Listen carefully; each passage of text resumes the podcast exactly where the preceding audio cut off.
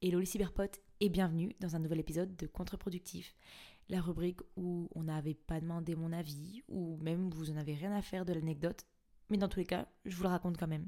Écoutez, j'espère que vous allez bien. Petit épisode très improvisé aujourd'hui. J'étais en train d'enregistrer un autre contre-productif que j'ai arrêté. Je vous racontais euh, comment j'ai rencontré mon petit ami, puis je me suis dit, bon, déjà, on m'a pas forcément demandé l'anecdote, même si je vous la raconterai quand même parce que j'ai envie de le faire et c'est le but des contre-productifs. Mais après, je me suis rendu compte qu'il y avait un autre sujet qui me venait bien plus en tête et surtout parce que c'était un petit peu lié avec ma, relation, mais le fait d'avoir peur. Pourquoi on a peur? Alors, ça sera sûrement un épisode beaucoup plus long du podcast, peut-être de Sister Call, ou juste un épisode hors de ce format-là, bref. Mais je trouvais que c'était bien d'avoir peut-être une petite piqûre de rappel euh, en ce merveilleux dimanche, sûrement. Je sais pas, je tourne ça euh, vraiment bien à l'avance, donc euh, j'en sais rien si dimanche il est beau ou pas. Mais on va dire qu'il est beau. Mais pourquoi on a peur? C'est une question que je me suis demandé. C'est j'ai étudié en psychologie et il est vrai que la peur, c'est un des sentiments primitifs qu'on a, qu'on partage avec les animaux et qui est finalement essentiel à notre survie. Parce que ça se trouve même dans le cerveau reptilien. Le cerveau reptilien, c'est la partie la plus ancienne de notre cerveau. Bah, la peur, euh, ça permet d'avoir trois types de comportements, les trois grands F. C'est freeze, fight, fly. Soit on s'immobilise, on est incapable de bouger ou d'entreprendre quoi que ce soit, soit on se bat, on affronte, ou sinon on s'enfuit. C'est quand même trois mécanismes assez, euh, assez rigolos. Et je me suis dit qu'en fait, la peur, au-delà de la peur de grands dangers qui sont vraiment, vraiment des menaces pour notre survie, disons, primitive, notre santé, nos capacités euh, physiques euh, ou quoi que ce soit d'autre. Voilà, disons que je parle par exemple de l'annonce peut-être d'une maladie ou sinon d'un danger imminent sur la route ou sinon d'une agression quelconque. Je vais parler du plus d'une peur euh, existentielle, d'une peur de l'effondrement, d'une peur, en fait, d'une peur psychologique, si je peux utiliser ces termes. On peut aussi retrouver ces, réactions étant euh, bah, les fameuses fuites, immobilisations ou affrontements. Et je me suis rendu compte qu'en fait, la peur, elle peut prendre tellement d'aspects divers. La peur de réussir, la peur de l'échec, la peur du changement, la peur euh, de certaines situations ou la peur de faire face à ses traumas, la peur d'affronter quelqu'un, la peur de de, se dévoiler, la peur d'entreprendre, la peur de tout lâcher.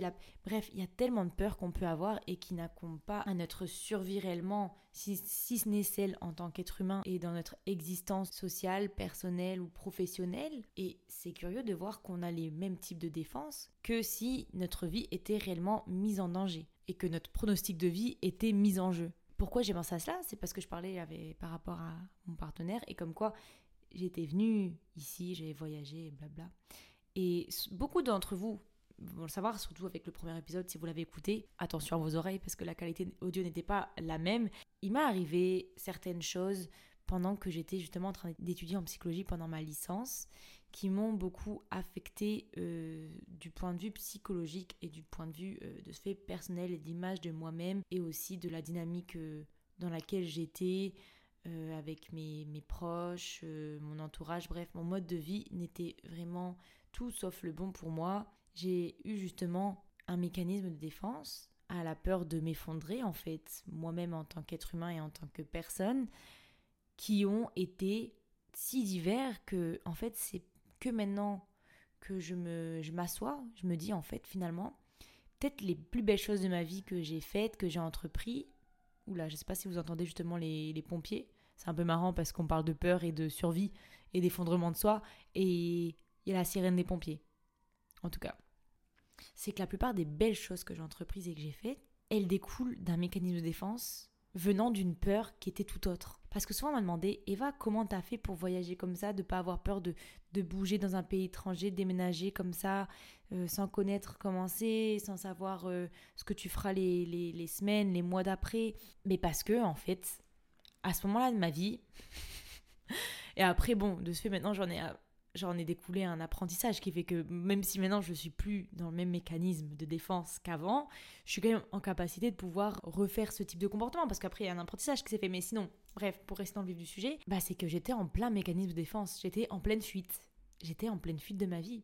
Et je trouve ça super rigolo de se dire que certains ont la peur de ce que moi j'ai fait et qui justement vont être plutôt dans un mécanisme d'immobilisation, qui vont être incapables d'entreprendre ça, incapables par exemple de partir à l'étranger, vivre comme ça, ou de, de, se lancer à cœur perdu sans savoir euh, ce qu'en est fait demain. Et que moi j'étais totalement capable de faire ça, mais parce que je répondais à une autre peur, à une peur d'affrontement de, de, de, de, certaines expériences, de certaines personnes, et que de ce fait j'ai préféré fuir. Et donc fuir, ça a été partir à l'étranger et tout plaquer. Bref, c'est incroyable l'être humain, comment il est. C'est incroyable comment on est fait et comment on peut réagir selon notre parcours de vie, notre personnalité et les prérequis aussi qu'on a eu dans notre éducation. La petite leçon du jour, ou même juste qu'on peut en découler tout ça, c'est que essayez de comprendre pourquoi vous avez peur et vous en apprendrez davantage plus sur qui vous êtes et sur comment vous avez réellement vécu certaines choses. Ok les cyberpotes, bah c'est la Eva du futur, la Eva de même après le montage, parce que pendant le montage, je me suis rendu compte qu'il y a eu un problème. J'ai fait un peu une fausse manip et le reste de l'épisode, clairement, il a enregistré avec, euh, je crois, le son de mes AirPods à la place du son du micro. Et je peux vous dire que c'est clairement pas une douceur pour les oreilles. Donc j'avais un petit peu quand même fini euh, mon propos. Je, tergiversais encore pendant quelques minutes euh, pour clôturer un petit peu le sujet. Petite Eva du podcast de contre-productif, là, avait petite minace. Hein. hein franchement, j'entendais la voix, j'étais en mode est-ce que ça va, chérie? Mais ça allait très bien. C'est juste que j'étais un petit peu concentrée, que je voulais peut-être un petit peu euh, montrer une certaine profondeur d'esprit euh, dans cet épisode. Tout ça pour, bon, venir conclure euh, l'épisode comme il se doit. Là où je voulais en venir pour justement terminer l'épisode, pour en terminer avec mon propos, c'était que on se concentre beaucoup plus parfois sur l'objet de nos peurs que réellement ce qui nous fait peur et le processus de peur qu'on a. Parce que un objet pour quelqu'un ne va pas être effrayant, comme pour quelqu'un d'autre, ça va être effrayant. Par exemple, l'engagement, pour certaines personnes, ce n'est pas effrayant, et pour d'autres, ça l'est totalement. Donc c'est pas dans l'objet que réside le problème de peur. Bon, mis à part peut-être pour les ours, mais c'est parce que pareil pour les ours, c'est qu'il y a une question de survie derrière. Parce que je peux vous dire que vous êtes face à face avec un ours encore en bonne forêt la canadienne, vous faites pas le malin c'est parce que ça découle d'autre chose. C'est pas que l'ours en lui-même, parce que même parfois il y a des gens ils trouvent ça très mignon des ours.